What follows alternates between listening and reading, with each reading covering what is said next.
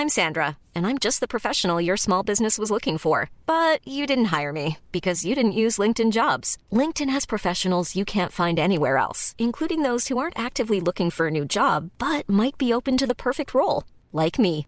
In a given month, over 70% of LinkedIn users don't visit other leading job sites. So if you're not looking on LinkedIn, you'll miss out on great candidates like Sandra. Start hiring professionals like a professional. Post your free job on linkedin.com/people today.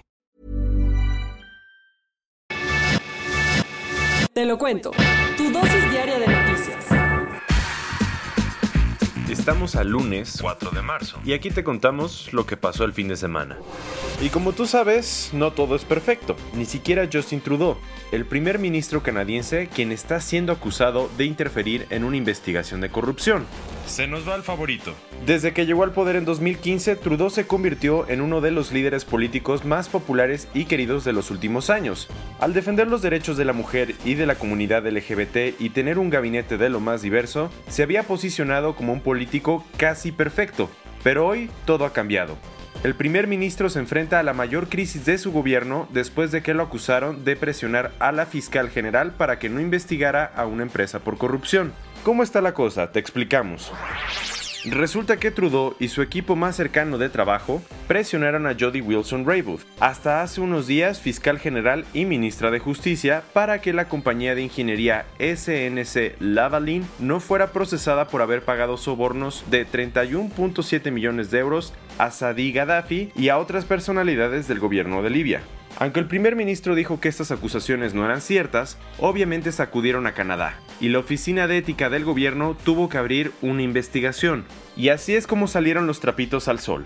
La semana pasada, Jody fue a declarar y explicó que Justin le pidió que frenara el proceso para que SNC Lavalin no tuviera que irse a un juicio penal. Aunque la fiscal no se rindió ante las presiones, sí tuvo que renunciar a su puesto medio a fuerzas, y te preguntarás por qué Trudeau metería mano para salvar a esa empresa.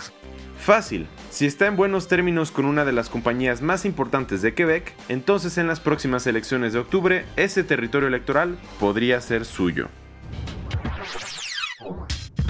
Y en otras notas, según el Banco Mundial, solo seis países garantizan los mismos derechos a hombres y mujeres. El último informe de la organización Women Business and the Law 2019 analizó los datos de los últimos 10 años de 131 economías para saber qué tanto afectan las leyes a las mujeres en el ámbito laboral. La conclusión es que se han mejorado pero falta mucho. En todos los países analizados ha habido un total de 274 reformas encaminadas a aumentar la equidad de género. El informe demuestra que esto ha servido pues los países donde no se ha implementado este tipo de reformas aumentó menos el porcentaje de mujeres trabajadoras y también el porcentaje de mujeres trabajadoras respecto a hombres trabajadores. El puntaje global es de 74.71 sobre 100, lo cual indica que las mujeres siguen teniendo menos oportunidades que los hombres. Eso sí, en los países con mayores ingresos el puntaje fue mejor y en los países africanos y subsaharianos bastante bajo. Los seis que lograron obtener 100 sobre 100, Bélgica, Dinamarca, Francia, Latvia, Luxemburgo y Suecia. Y en el caso de México, fue uno de los países que más progreso tuvo en la última década gracias a varias reformas que buscaban tener un mercado laboral más inclusivo, incluida la prohibición de despedir a mujeres embarazadas, y obtuvo un 86.25 sobre 100. Muy bien ahí. Y se vienen tiempos de cambio. Este fin de semana la empresa de autos eléctricos de Elon Musk estuvo en boca de todos. ¿Y eso por qué? El jueves pasado, después de tener al público esperando durante tres años, Tesla finalmente anunció que el Model 3 estaba a la venta. Con esto, la empresa logró demostrar que es capaz de hacer no solamente espectaculares autos eléctricos de lujo, sino también un auto rápido, bonito y amigable con el ambiente para las masas. Pero increíblemente, la verdadera bomba no fue esa, sino la noticia de que va a cerrar todas sus tiendas físicas para empezar a vender sus autos por internet. ¿Y esto es bueno o malo? Pues aún no se sabe. El público en general no está súper contento con el hecho de que Musk cambie de opinión como cambia de ropa interior. Hace solo unos meses estaba diciendo que habían abierto 27 tiendas nuevas y ahora salió con que esto es mejor porque van a reducir costos, a permitir que las personas prueben los autos por 7 días y ofrecer un mejor servicio a domicilio. ¿Qué tan dispuestos estarán los consumidores a comprar un auto de 35 mil dólares por internet? Eso está por verse. Y hablando del visionario Musk, su otra empresa, SpaceX, la misma con la que se va a llevar turistas a la Luna, está de celebración. Ayer su cápsula Dragon llegó sana y salva a la Estación Espacial Internacional y aunque a bordo llevaba solo un maniquí llamado Ripley, es un paso importantísimo para los estadounidenses en su objetivo de volver a llevar astronautas al espacio.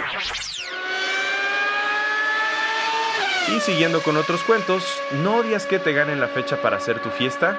Pues algo así le podría pasar al Gran Premio de México de Fórmula 1. Resulta que el evento de nuestro país perdió el derecho preferencial a conservar su fecha para la edición 2020, por no llegar a un acuerdo a tiempo. O sea, otros países podrían quedarse con los últimos días de octubre para hacer sus propios eventos. Ups. Lo bueno es que México todavía puede recuperar la fecha siempre y cuando los organizadores se apuren a negociar con la Fórmula 1 y con el gobierno.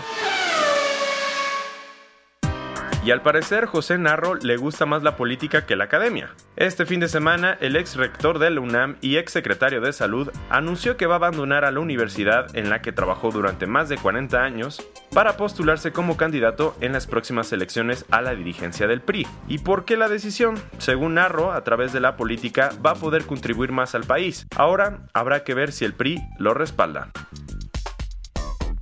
Y cerramos con deportes. Si creías que dominabas el fútbol, te tenemos noticias. Este fin de semana, la International Football Association Board, IFAB, anunció que a partir del 1 de julio el juego tendrá nuevas reglas.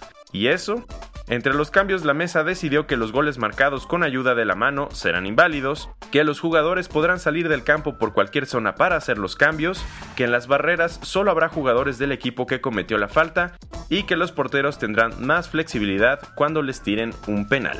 Aquí te trajimos tu dosis diaria de noticias como todos los días. Yo soy Diego Estebanés, dale click en audio mañana.